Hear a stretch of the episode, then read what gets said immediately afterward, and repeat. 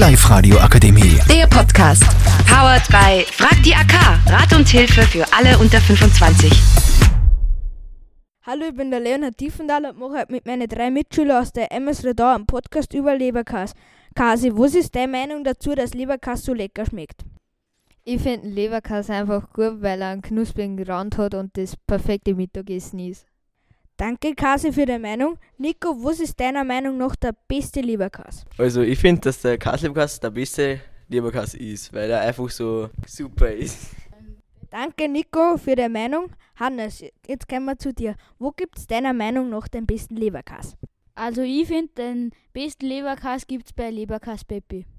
Danke, Hannes. Kasi, ist es deiner Meinung nach gerechtfertigt, dass der Preis vom Leberkas so extrem angestiegen ist? Also ich finde, es wird ja alles teurer, also ist ja auch klar, dass der Leberkas teurer wird, aber es, ich finde es halt ein wenig blöd. Danke, Kasi. Hannes, kommen wir zu dir. Wenn du dir, deiner, Me- wenn's du dir selber deinen eigenen Leberkas kreieren kannst, welcher Sorten war das dann?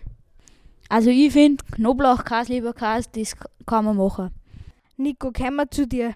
Bei der Schule ist ja in der Mittagspause ein Leberkas-Semmel ein, ein richtig beliebtes Essen. Isst du das auch ab und zu oder findest du das nicht so gut?